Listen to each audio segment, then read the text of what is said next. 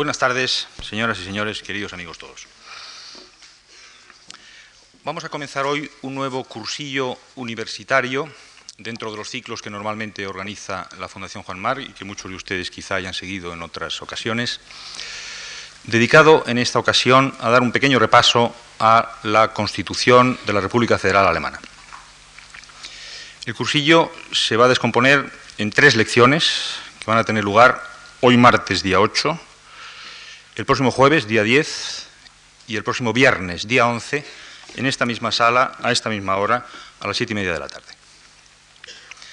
El conferenciante va a ser el doctor Konrad Hesse, uno de los maestros más reputados del derecho constitucional alemán de nuestros días. Y yo quiero, en nombre de la Fundación Juan Marc, dar la bienvenida a esta tribuna al doctor Hesse, así como al profesor Antonio López Pina, catedrático de Derecho Constitucional de la Universidad Complutense de Madrid, que va a presentarnos ante todos nosotros los perfiles biográficos y científicos más sobresalientes del doctor Gese, cuya obra conoce muy bien como amigo, como discípulo y como traductor. Dejo, pues, en el uso de la palabra a don Antonio López Pina e inmediatamente después de su intervención el doctor Gese dictará la primera de las tres lecciones en que se descompone este cursillo. Muchas gracias a todos por su asistencia y Antonio, cuando tú quieras.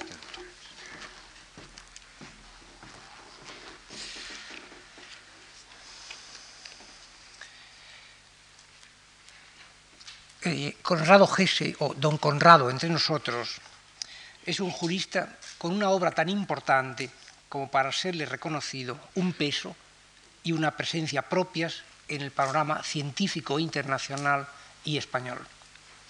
De todas formas, tal vez ayude a la impresión de ustedes si ven la visita de estos días como una página brillante en la crónica de ilustres viajeros alemanes que desde Alejandro von Humboldt, ya en 1799, han sentido una atracción y una, digámoslo así también, generosa pasión por esta parte del sur que es España.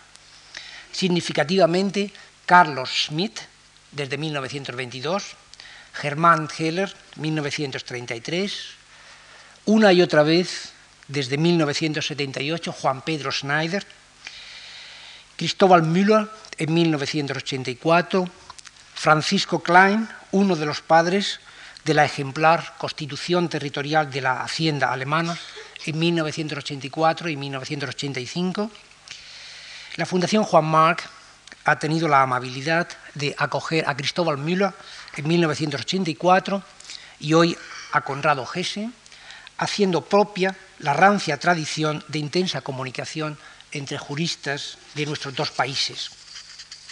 Yo no soy el estudioso más indicado, a pesar de las amables indicaciones de don José Luis Juste, para trazar a ustedes una semblanza intelectual de don Conrado pero con gusto sí les espigo algunos datos de su rica biografía. Nace en 1919 en Königsberg, la ciudad de Manuel Kant. Presenta en 1950 su tesis doctoral en Göttingen sobre el principio de la igualdad ante la ley en el derecho público alemán. En 1959 publica su monografía sobre la fuerza normativa de la Constitución realmente su lección inaugural como catedrático de la Universidad de Friburgo. En 1962 da a la luz el volumen El Estado Federal Unitario. En 1967 publica la primera edición de un manual que ya es clásico, Fundamentos del Derecho Constitucional de la República Federal Alemana, que está agotando su decimoquinta edición en el mismo año, en 1967, es ya desde entonces editor de la prestigiosa revista Archiv des öffentlichen Rechts. En 1975 fue designado magistrado del Tribunal Constitucional Federal. En 1983 colabora en la edición del Manual de Derecho Constitucional, el compendio tal vez más completo utilizado en estos momentos en la universidad y por los operadores jurídicos alemanes. Recientemente acaba de agotar su mandato como magistrado del Tribunal Constitucional, habiéndose simultáneamente jubilado como catedrático de Friburgo.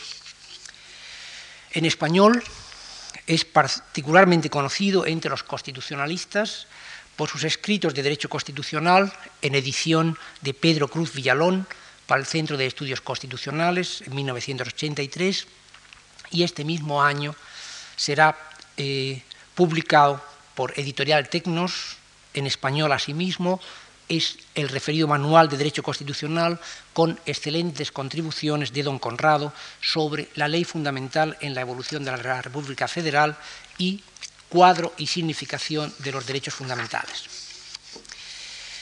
De su labor universitaria, permítame tan solo un par de referencias. Ha dirigido medio centenar de tesis doctorales y una veintena de investigaciones de habilitación entre sus muchos discípulos se, cuentan los prestigiosos constitucionalistas Federico Müller, Pedro Heberle, Alberto Krüger, Romano Herzog, Juan Pedro Schneider, Alejandro Hollerbach y Rodolfo Steinberg. En esta floración de discípulos, eh, Conrado Gese se aproxima eh, a su maestro Rodolfo Smith y se muestra superior a las grandes personalidades que fueron Enrico Kaufmann, Hermann Heller y Carlos Schmidt. No habría que añadir más con esta biografía respecto de las razones por las cuales don Conrado está entre nosotros.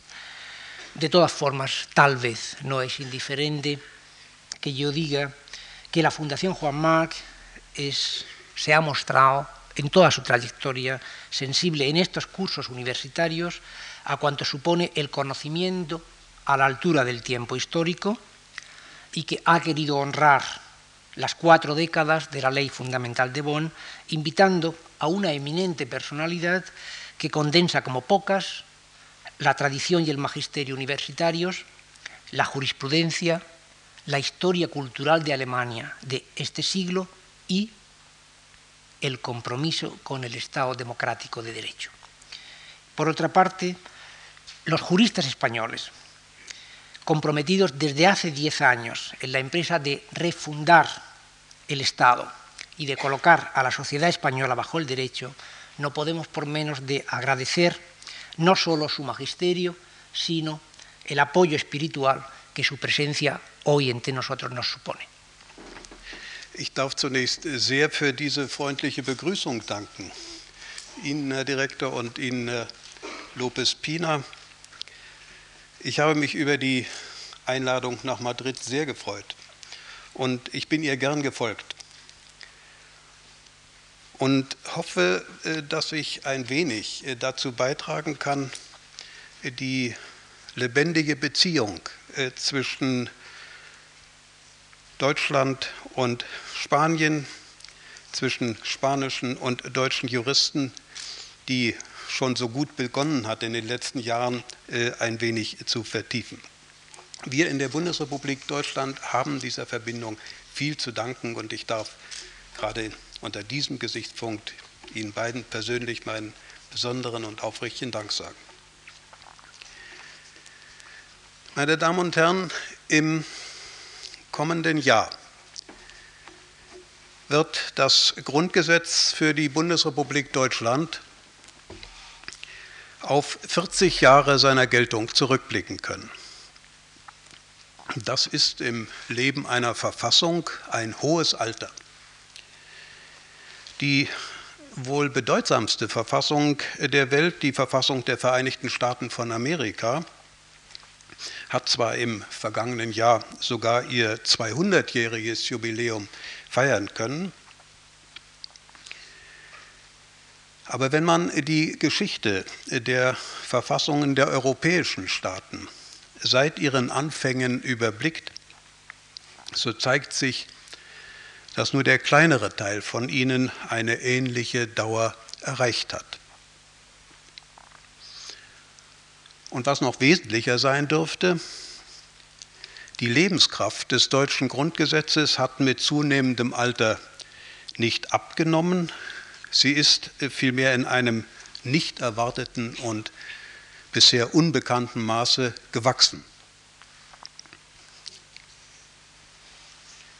Wegen dieses Jahrestages bin ich gebeten worden, Ihnen in dem heutigen und den beiden folgenden Vorträgen einen Überblick über das deutsche Grundgesetz zu vermitteln. Ich hoffe, dass dieser Ihr Interesse findet, nicht nur, weil er über die Entwicklung und die Verhältnisse in einem anderen Land informiert, sondern auch, weil er manche Übereinstimmung mit der Verfassungsentwicklung ihres eigenen Landes, mit deren Problemstellungen und verfassungsrechtlichen Lösungen erkennen lassen wird. In einem ersten Teil meiner Ausführungen werde ich in aller Kürze die deutsche Verfassungsentwicklung bis zum Grundgesetz und unter der Geltung des Grundgesetzes darstellen. Den Inhalt des Grundgesetzes behandle ich in einem zweiten Teil, in dem ich die wesentlichen Züge der demokratischen, der rechtsstaatlichen und der föderativen Ordnung der Bundesrepublik nachzeichnen und dabei die Grundrechte und die Verfassungsgerichtsbarkeit besonders berücksichtigen werde. Den Abschluss wird eine Würdigung bilden. Ich beginne also mit der Darstellung der deutschen Verfassungsentwicklung. Diese weist Besonderheiten auf, ohne welche die heutige geistige, politische und auch verfassungsrechtliche Lage in der Bundesrepublik Deutschland sich nicht vollständig verstehen lässt. Diese Besonderheiten bestehen in folgendem. In Deutschland, allerdings nur in einigen kleineren und mittleren Einzelstaaten, sind die ersten Verfassungen schon zu Beginn des vorigen Jahrhunderts entstanden. Aber der in dieser Zeit einsetzende Übergang von der ständisch-feudalen Gesellschaft zur bürgerlichen Gesellschaft hat sich hier nicht wie in Frankreich im Wege der Revolution und Verfassungsgebung, sondern im Wege staatlich verordneter Reformen vollzogen.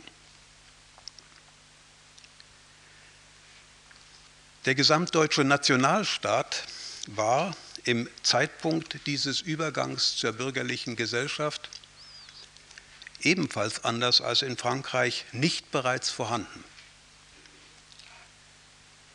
Er ist erst im Jahre 1871 mit der Reichsgründung durch Bismarck ins Leben getreten.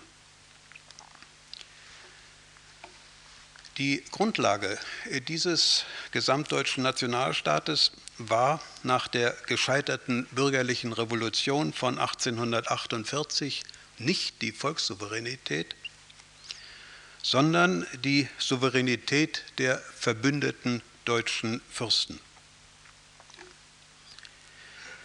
Erst nach dem Zusammenbruch dieses politischen Systems und der Niederlage Deutschlands im Ersten Weltkrieg entstand mit der Weimarer Reichsverfassung von 1919 die erste deutsche Demokratie. Diese erste Demokratie war von Anfang an brüchig und fiel schon nach weniger als 14 Jahren dem Regime der Nationalsozialisten zum Opfer. Ein demokratisches Staatswesen von Dauer auf dem Gebiet der heutigen Bundesrepublik ist erst nach der Katastrophe von 1945 errichtet worden. Das sind die Gründe, aus denen Deutschland ein verspäteter Nationalstaat und seine Demokratie eine verspätete Demokratie ist. Es ist charakteristisch für diese neue Ordnung, dass das, was in älteren Demokratien bereits fester Bestand ihrer politischen Kultur geworden ist und deshalb rechtlicher Regelung nicht bedarf, im deutschen Verfassungsrecht mit besonderer Sorgfalt geschützt und gesichert wird. Bevor ich das näher erläutere, berichte ich, wie diese neue Ordnung entstanden ist. Ausgangspunkt ist die bedingungslose Kapitulation des Deutschen Reiches im Jahre 1945. Diese Kapitulation hatte zur vollständigen Auslöschung organisierter und handlungsfähiger deutscher Staatlichkeit geführt. Die Siegermächte übernahmen die oberste Regierungsgewalt in Deutschland. Sie teilten das Deutsche Reich in vier Besatzungszonen und die Hauptstadt Berlin in vier Sektoren die jeweils von einer der vier Mächte besetzt wurden. Aufgrund des zwischen den Vereinigten Staaten, der Sowjetunion und Großbritannien geschlossenen Potsdamer Abkommens vom 2. August 1945 gingen die deutschen Gebiete östlich der Oder-Neiße-Linie verloren. Ihre Bewohner wurden vertrieben.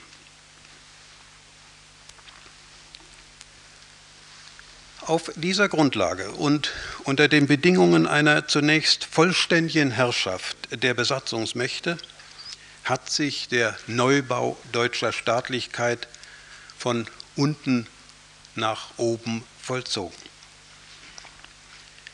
Er begann mit deutschen Verwaltungen auf der Gemeindestufe, setzte sich dann fort mit der Errichtung neuer Länder, und der Schaffung von Länderverfassungen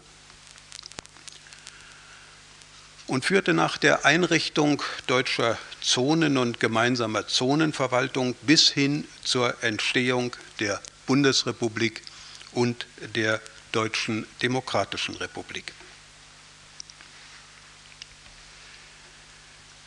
Am frühesten setzte die neue Verfassungsentwicklung in der amerikanischen Besatzungszone ein. Hier entstanden schon im Jahre 1946 drei neue Länder, und zwar Bayern, Württemberg, Baden und Hessen, die im gleichen Jahr auch Verfassungen erhielten. Ein halbes Jahr später folgte die Hansestadt Bremen. In der britischen Zone schuf die Besatzungsmacht ebenfalls im Jahre 1946 die Länder Nordrhein-Westfalen, Niedersachsen, Schleswig-Holstein und Hamburg. Diese Länder haben erst später Verfassungen erhalten. Die französische Besatzungszone wurde in die neuen Länder Baden, Südwürttemberg, Hohenzollern und Rheinland-Pfalz gegliedert diese Länder gaben sich 1947 Verfassungen. Und Berlin, das eine Sonderstellung einnimmt, erhielt 1946 eine vorläufige und 1950 eine endgültige Verfassung. Die auf diese Weise durch Anordnungen der Besatzungsmächte entstandene staatliche Gliederung des westdeutschen Raumes ist im Wesentlichen bis heute erhalten geblieben. Veränderungen haben sich nur daraus ergeben, dass die südwestdeutschen Länder später zu dem Lande Baden-Württemberg zusammengeschlossen wurden und dass im Jahre 1957 das Saarland der Bundesrepublik Deutschland wieder eingegliedert worden ist.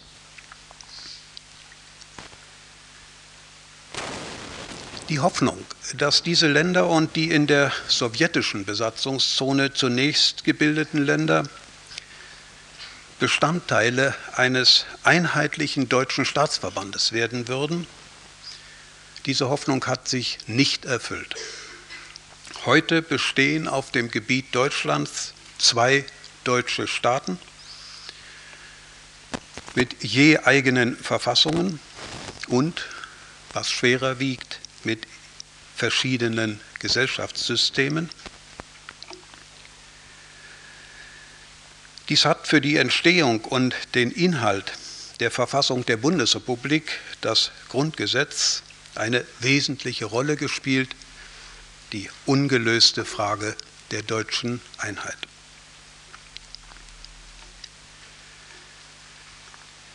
Die Geschichte des Grundgesetzes beginnt mit den Frankfurter Dokumenten der westlichen Besatzungsmächte, die den Ministerpräsidenten der elf westdeutschen Länder im Jahre 1948 übergeben wurden.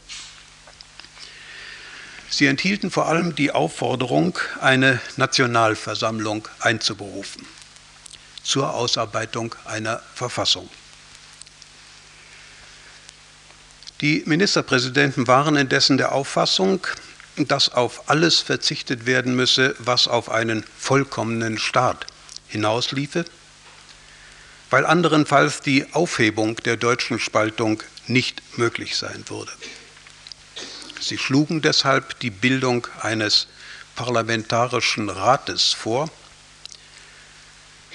der lediglich ein Gesetz für die einheitliche Verwaltung des westlichen Besatzungsgebietes ausarbeiten sollte. Dies wurde von den Besatzungsmächten zugestanden und am 1. September 1948 trat der Parlamentarische Rat in Bonn zusammen. Er bestand aus 65 Mitgliedern, die von den Landtagen der elf Länder gewählt worden waren. Bis zum Mai 1949 arbeitete er ein Grundgesetz aus, das namentlich in seinen föderativen Regelungen weitgehend durch die Forderungen der Besatzungsmächte bestimmt war. Als vorläufige Ordnung suchte dieses Grundgesetz die Lösung der Frage der deutschen Einheit offen zu halten. Indem es jedoch Grundrechte gewährleistete, ging es über den Charakter eines bloßen Organisationsgesetzes hinaus. Am 8. Mai 1949, dem fünften Jahrestag der bedingungslosen Kapitulation Deutschlands, am 8. Mai nahm der Parlamentarische Rat das Grundgesetz mit 53 gegen 12 Stimmen an. Ebenso wurde es in zehn westdeutschen Landtagen angenommen. Nur der Bayerische Landtag lehnte es ab. Mit dem Ablauf des 23. Mai 1949 ist das Grundgesetz in Kraft getreten.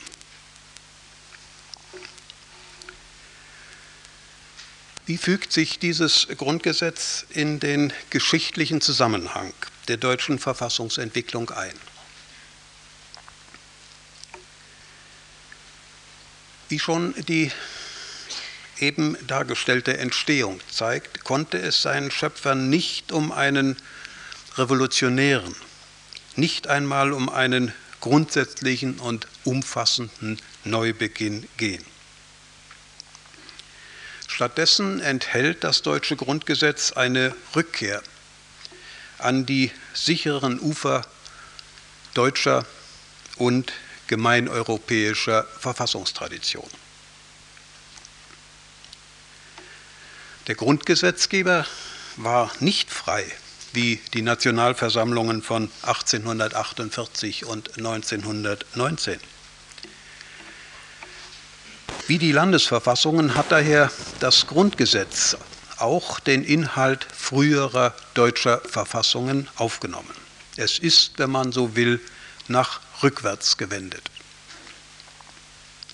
Gleichwohl weicht es in charakteristischer und prägender Weise von seinen Vorgängern ab. Und diese Abkehr ist weithin ebenfalls das Resultat einer Rückwendung des Blicks auf die Geschehnisse, die Fehlschläge und Katastrophen der jüngeren Vergangenheit und der gebieterischen Konsequenz daraus, dass dies alles sich nicht wiederholen dürfe, dass alles getan werden müsse, um gleichen oder ähnlichen Entwicklungen entgegenzuwirken.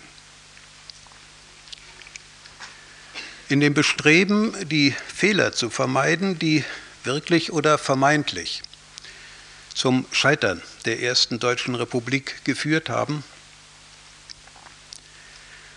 in der entschiedenen Absetzung von dem Unrechtssystem des Dritten Reiches und in den daraus gezogenen verfassungsrechtlichen Folgerungen hat das Grundgesetz jedoch mehr an Neuem geschaffen und ermöglicht, als die Kritik wahrhaben will, die ihm einen restaurativen Grundzug vorwirft. Unmittelbarster Ausdruck der Absetzung gegenüber der Vergangenheit des nationalsozialistischen Regimes ist der Eingangsartikel des Grundgesetzes, in dem das Fundament der neuen Ordnung gelegt wird. Die Unantastbarkeit der Würde des Menschen als oberstes Konstitutionsprinzip der verfassungsmäßigen Ordnung des Gemeinwesens dessen Legitimität nach einer Zeit der Unmenschlichkeit und im Zeichen gegenwärtig latenter Gefährdung der Würde des Menschen in der Achtung und im Schutz der Menschlichkeit liegt. In die gleiche Richtung weist das Bekenntnis zu den Menschenrechten als Grundlage jeder menschlichen Gemeinschaft.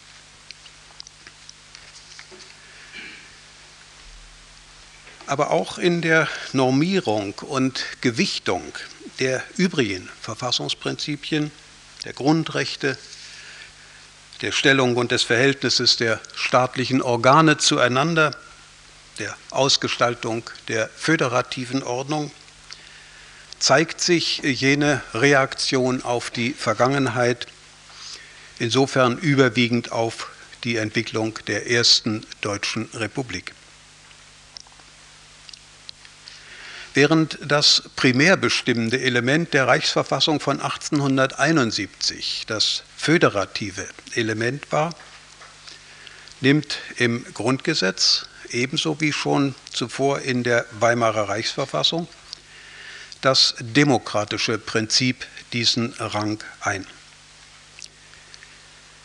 Die plebiszitären Elemente der Weimarer Verfassung, die Institute des Volksbegehrens und des Volksentscheids sowie die Volkswahl des Reichspräsidenten sind freilich weitgehend eliminiert. Zugleich werden erstmals die politischen Parteien in die Verfassungsordnung einbezogen. Das föderative Element erhält im Grundgesetz gegenüber der Weimarer Verfassung größeres Gewicht, deutlich namentlich in den Kompetenzen des Bundesrates, der Erweiterung der Landeszuständigkeiten auf dem Gebiet der Verwaltung und den Bestimmungen über das Finanzwesen. Und eine stärkere Betonung als in der Weimarer Verfassung und vollends in der Reichsverfassung von 1871 erfährt schließlich das Rechtsstaatsprinzip, auch das eine Reaktion auf die Missachtung rechtsstaatlicher Grundsätze in der Zeit des nationalsozialistischen Regimes. Dies manifestiert sich namentlich in der Verstärkung der bindenden Kraft des Verfassungsrechts, besonders der Grundrechte, auch für die gesetzgebende Gewalt. Mit dieser Verstärkung hängt eine wesentliche Verschiebung in der Ordnung der staatlichen Funktionen zusammen. Sie besteht in einer den Vorgängern des Grundgesetzes unbekannten Ausweitung der Rechtsprechung, die nunmehr zur gerichtlichen Kontrolle aller Akte der öffentlichen Gewalt berufen ist. Eine Entscheidung, die je nach Standpunkt als Krönung des Rechtsstaats oder als Etablierung des Justizstaats gewürdigt worden ist. Und es hängt damit zusammen, die, diese Verstärkung, die Ausdehnung der Verfassungsgerichtsbarkeit, die ebenfalls ohne geschichtliches Vorbild ist. Fehler der Weimarer Verfassung sucht das Grundgesetz im Recht der obersten Bundesorgane zu beheben. Dies gilt namentlich für die Bildung der Bundesregierung, die Regelung des Misstrauensvotums sowie für die Kompetenzen des Bundespräsidenten, dessen Stellung mit derjenigen des Reichspräsidenten nach der Weimarer Verfassung kaum noch vergleichbar ist. Die Entwicklung eines Präsidialsystems ist damit ausgeschlossen. Ein ebenfalls aus den historischen Erfahrungen hervorgegangener, den Vorläufern des Grundgesetzes unbekannter Zug des Grundgesetzes ist schließlich der verstärkte Schutz der Verfassung, dem die Schöpfer des Grundgesetzes ihr besonderes Augenmerk zugewendet haben. Dem dient neben dem Verbot einer Aushöhlung der Grundrechte und der Einschaltung der rechtsprechenden Gewalt in das Zusammenwirken und die Kontrolle der staatlichen Gewalten, der Ausschluss von Verfassungsdurchbrechungen und die Begrenzung von Verfassungsänderungen. In den gleichen Zusammenhang gehören die in der deutschen Verfassungsentwicklung neuen Bestimmungen zur Sicherung der freiheitlichen demokratischen Grundordnung, namentlich die Möglichkeit, verfassungsfeindliche Parteien zu verbieten. Tritt in Bestimmungen dieser Art die motivierende Bedeutung des Rückblicks unverkennbar hervor, so gibt es doch auch den Blick nach vorn. Mit einer Ermächtigung zur Übertragung von Hoheitsrechten auf zwischenstaatliche Einrichtungen weist das Grundgesetz in die Zukunft, der es den Gedanken der innerstaatlichen Souveränität zum Opfer bringt. Es hat damit die Grundlage für die Einfügung der Bundesrepublik in die europäischen Gemeinschaften geschaffen, die, wie wir alle wissen, für die europäische wie für die innerstaatliche Entwicklung der Mitgliedstaaten beitragende Bedeutung erlangt haben.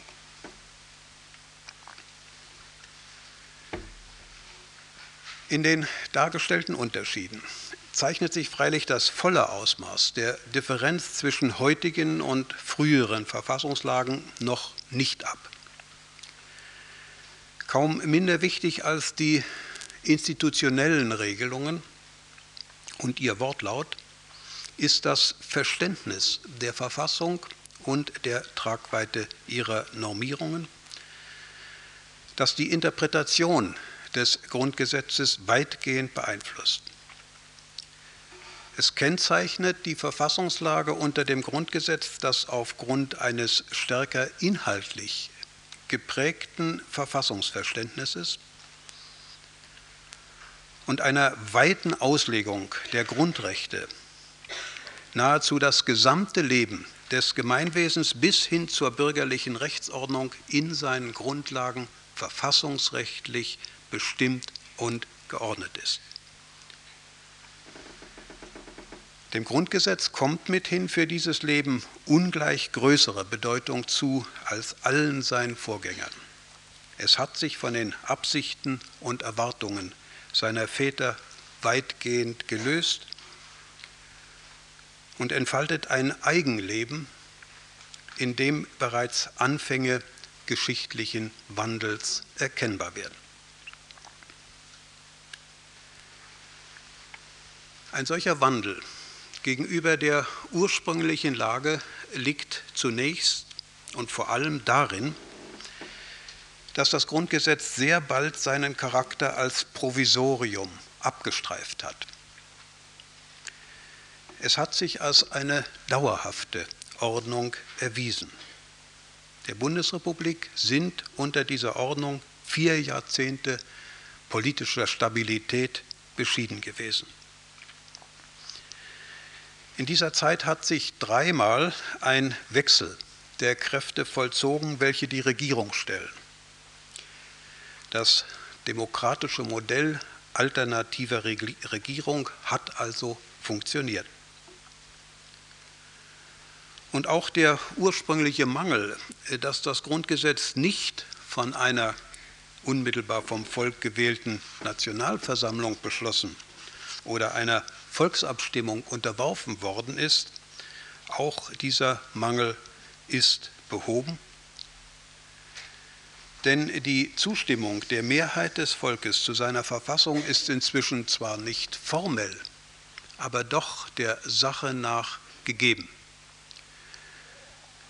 Vor allem in seinen Grundprinzipien und Grundrechten ist das Grundgesetz von den Menschen, die unter ihm leben, grundsätzlich angenommen worden. Es dürfte sogar mehr in das Bewusstsein breiterer Bevölkerungskreise eingedrungen sein als seine geschichtlichen Vorgänger. Und so ist das Grundgesetz zur echten Verfassung der Bundesrepublik Deutschland geworden, wenn auch unter dem Vorbehalt ihrer Ablösung durch eine gesamtdeutsche Verfassung. Von diesem Wandel abgesehen ist das Grundgesetz bis heute in den Grundlinien seiner Konzeption erhalten geblieben. Es zeigen sich seit 1949 einzelne Verlagerungen und neue Wege, die vor allem auf förmliche Verfassungsänderungen äh, zurückgehen. Die Zahl dieser Änderungen beträgt bisher 35. 35 Mal ist das Grundgesetz geändert worden. Von größerer Tragweite ist dabei die Schaffung der verfassungsrechtlichen Grundlagen für die Verteidigung der Bundesrepublik und die Schaffung der Regelung für den Staatsnotstand gewesen, die in der ursprünglichen Verfassung noch gefehlt hatten. Die übrigen förmlichen Verfassungsänderungen und Ergänzungen haben ganz überwiegend der bundesstaatlichen Ordnung, im Besonderen der Ordnung des Finanzwesens gegolten, in der sich schon bald gewisse Schwierigkeiten ergeben hatten.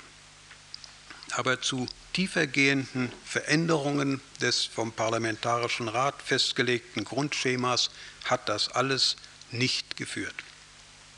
Auch die Arbeit einer vom Parlament in den Jahren 1970 und 1973 eingesetzten Enquete-Kommission für Fragen der Verfassungsreform ist ohne wesentliche praktische Auswirkungen geblieben. Die Kommission hat Empfehlungen zur konstitutionellen und föderativen Ordnung des Grundgesetzes ausgearbeitet, mit deren Realisierung auf absehbare Zeit jedoch nicht zu rechnen sein wird. Ich beende damit äh, den Bericht über die Entwicklung der Verfassung in der Bundesrepublik Deutschland und wende mich einem, in einem weiteren Überblick dem Inhalt des Grundgesetzes zu. Die Grundlagen der neuen Ordnung, die das Grundgesetz geschaffen hat, bestehen neben dem republikanischen Prinzip, in den Prinzipien der Demokratie, des sozialen Rechtsstaats und des Bundesstaates. Das Grundgesetz hat sich für eine parlamentarische Demokratie entschieden. Alle Staatsgewalt geht vom Volke aus Sie wird indessen nur zu einem geringen Teil unmittelbar vom Volke ausgeübt. Überwiegend ist diese Ausübung Sache besonderer Organe des Parlaments, der Regierung der vollziehenden und der rechtsprechenden Gewalt. Demgemäß besteht die wichtigste Form unmittelbarer Äußerung des Volkswillens in den Wahlen zum Parlament, dem Deutschen Bundestag. Die Abgeordneten des Deutschen Bundestages werden in allgemeiner, unmittelbarer, freier, gleicher und geheimer Wahl gewählt. Das in einem besonderen Gesetz festgelegte Wahlsystem ist das einer Verhältniswahl, das mit Elementen einer relativen Mehrheitswahl kombiniert ist, bei dem jedoch für die Verteilung der Sitze im Parlament das Verhältnis der für die politischen Parteien abgegebenen Stimmen den Ausschlag gibt. Von Bedeutung ist die in das Wahlgesetz aufgenommene 5-Prozent-Klausel. Parteien, die weniger als 5 Prozent der abgegebenen Stimmen erhalten haben, werden bei der Verteilung der Sitze im Parlament grundsätzlich nicht berücksichtigt. Diese Beschränkung hat wesentlich dazu beigetragen, dass im Deutschen Bundestag lange Zeit nur drei politische Parteien vertreten waren. Und zwar die christlichen Demokraten, die Sozialdemokraten und die Freien Demokraten. Vereinfachend und dementsprechend nicht genau, also konservative Sozialisten und Liberale. In neuerer Zeit ist als vierte Partei diejenige der Grünen hinzugetreten. Eine Partei, die vorwiegend ökologische und fundamentaldemokratische Zielsetzungen und Gedanken vertritt. Aber darüber hinaus, über diese vier Parteien hinaus, gibt es keine Parteien von politischem Gewicht. Die Problematik einer größeren Zahl von kleinen Splitterparteien, wie sie in der Zeit der ersten Deutschen Republik eine Rolle gespielt hat, ist daher der heutigen Verfassungsordnung nicht mehr gestellt. Neben der Wahl des Parlaments kennt das Grundgesetz praktisch keine weitere Form unmittelbarer politischer Willensbildung des Volkes. Der Bundespräsident wird anders als früher der Reichspräsident, nicht vom Volk, sondern von einer besonderen parlamentarischen Versammlung gewählt. Volksabstimmungen über Sachfragen sieht das Grundgesetz nur im Fall einer Neugliederung des Bundesgebietes vor, mit der jedenfalls auf absehbare Zeit nicht zu rechnen ist. Im Übrigen hat das Grundgesetz auf die Einrichtungen des Volksbegehrens und des Volksentscheids, die in anderen Demokratien, auch der spanischen und ebenso in den deutschen Länderverfassungen eine wichtige Rolle spielen, das Grundgesetz hat auf sie bewusst verzichtet. Unter dem Eindruck der deutschen Vergangenheit hat man den demagogischen Missbrauch eines Appells an das Volk gefürchtet.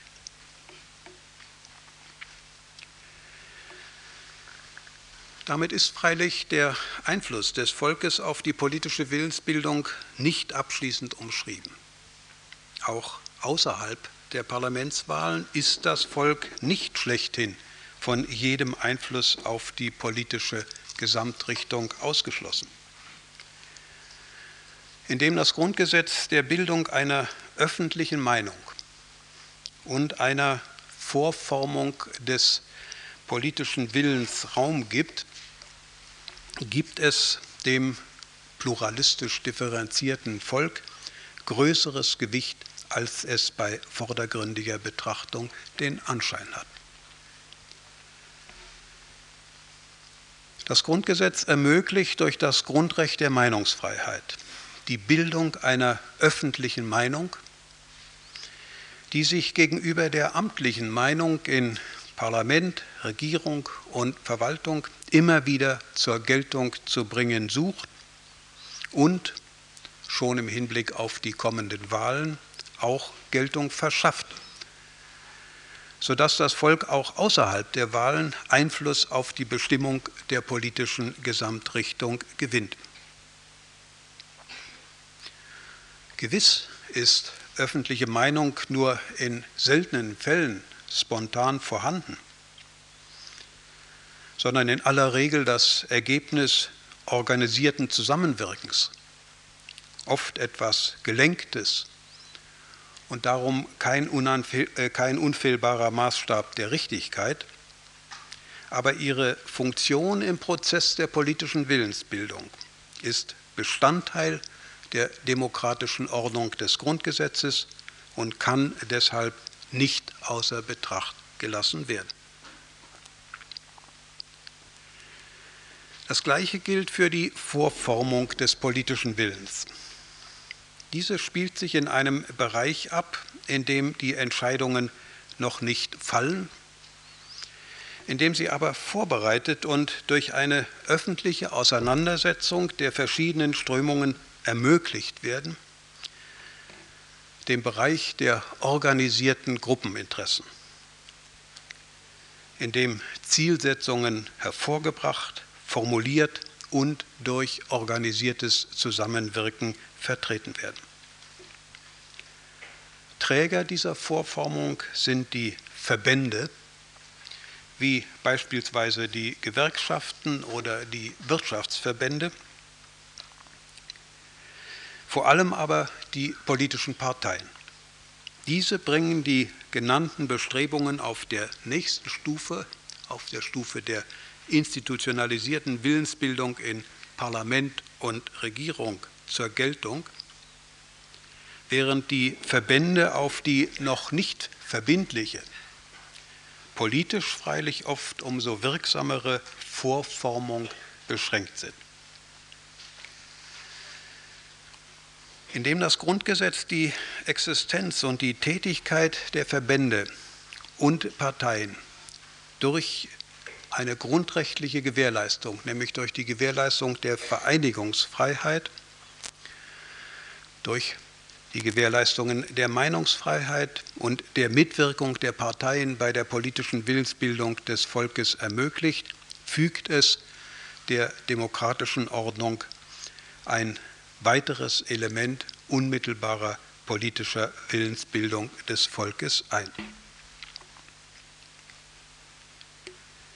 Jenseits dieser Formen der Beteiligung, der unmittelbaren Beteiligung des Volkes an der politischen Willensbildung ist diese, ist die Willensbildung und die politische Gesamtleitung.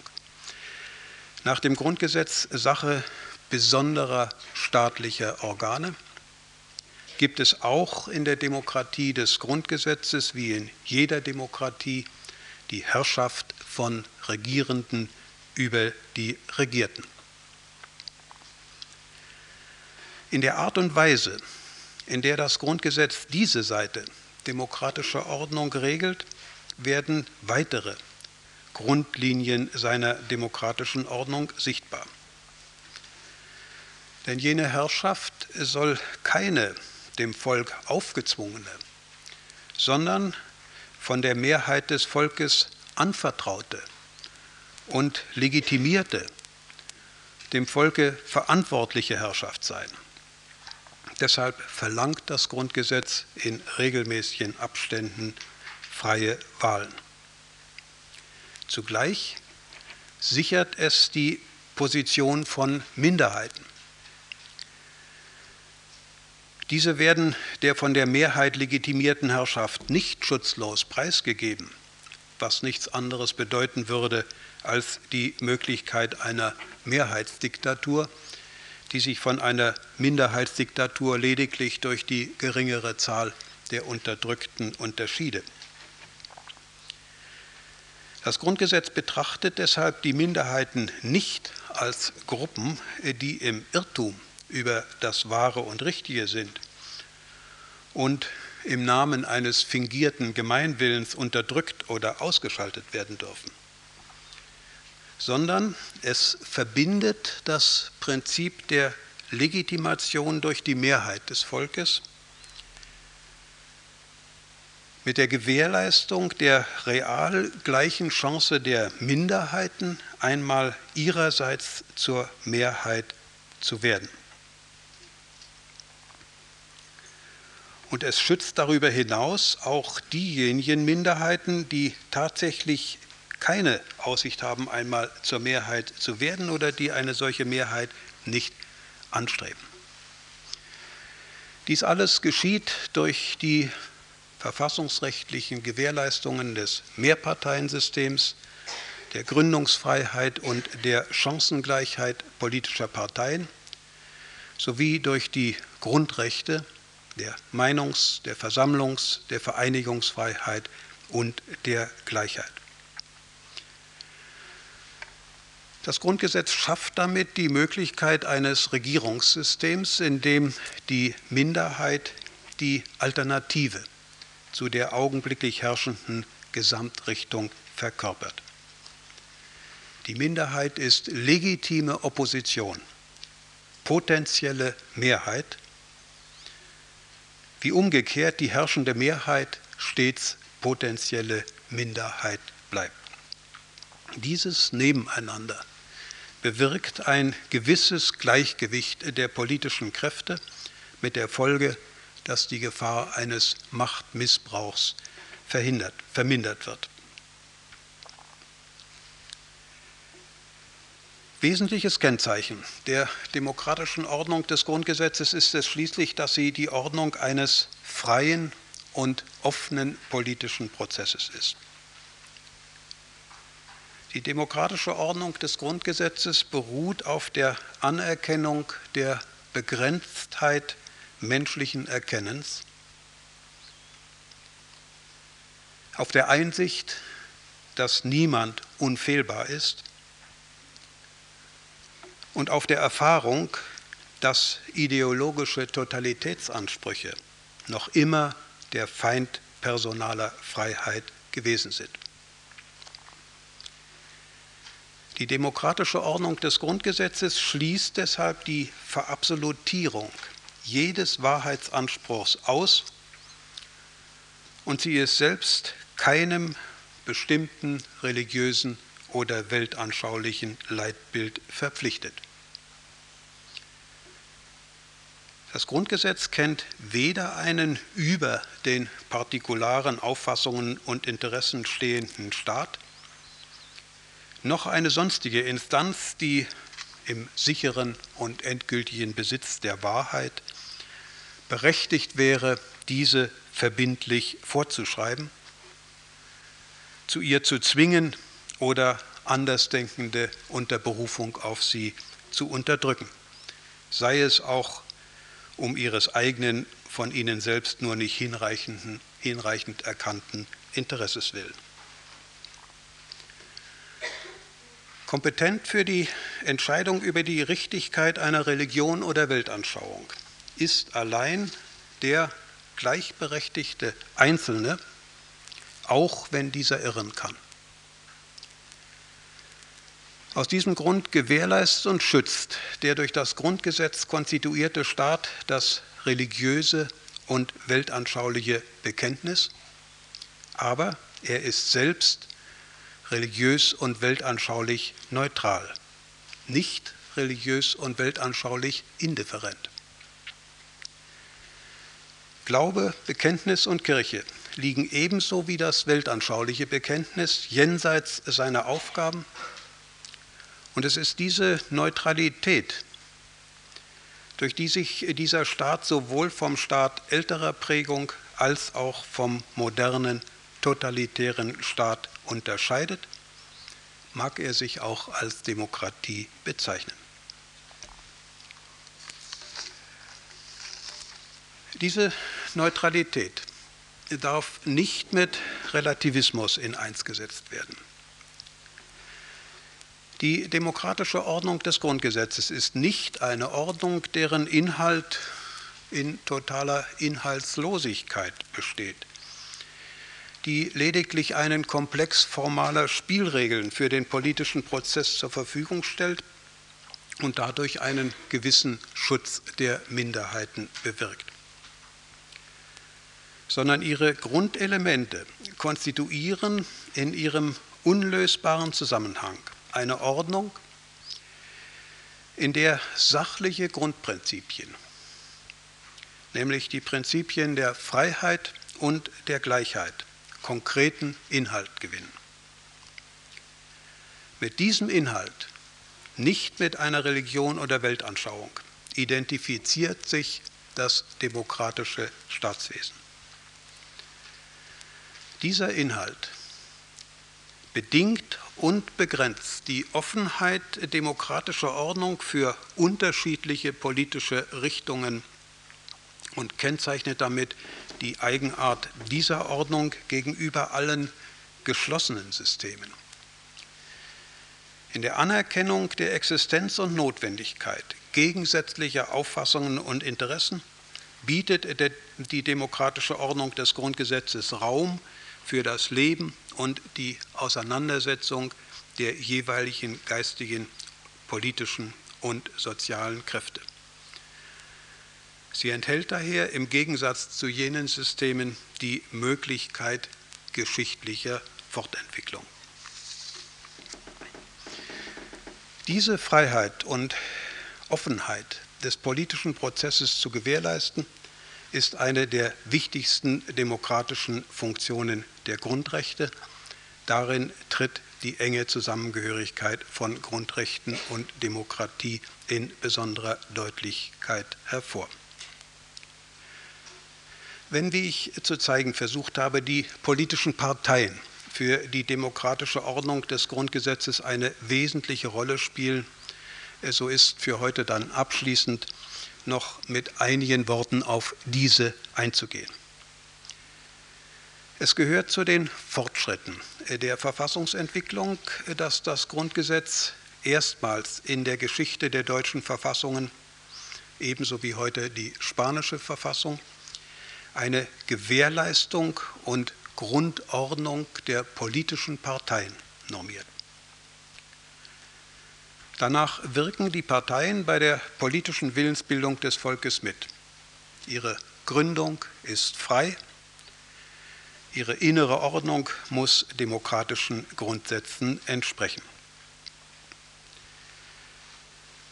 Zugleich sieht das Grundgesetz im Interesse des Staats und des Verfassungsschutzes vor, dass verfassungsfeindliche Parteien verboten werden können. Dies allerdings nicht durch die Exekutive, sondern allein durch das Bundesverfassungsgericht. Das Bundesverfassungsgericht hat auf Antrag der Bundesregierung im Jahre 1952 die rechtsradikale Sozialistische Reichspartei und im Jahre 1956 die Kommunistische Partei verboten. Im Einzelnen ist die Ordnung der politischen Parteien näher in einem Parteiengesetz geregelt. Dieses sieht unter anderem vor, dass den Parteien die Kosten ihrer Wahlkämpfe nach dem Maßstab ihres Wahlerfolges aus staatlichen Haushaltsmitteln zu erstatten sind, was praktisch zur Folge hat, dass die deutschen Parteien heute in einem erheblichen Umfang staatlich finanziert werden. So viel, meine Damen und Herren, zunächst zu den Grundlagen der demokratischen Ordnung. Ich werde in, der nächsten, in dem nächsten Vortrag dann noch auf die Besonderheiten äh, des Verhältnisses von Parlament und Regierung eingehen und dann weiter zu den Grundentscheidungen sozialer Rechtsstaat, Bundesstaat übergehen, ehe ich zu den Grundrechten und zur Verfassungsgerichtsbarkeit als besonderen Punkten komme.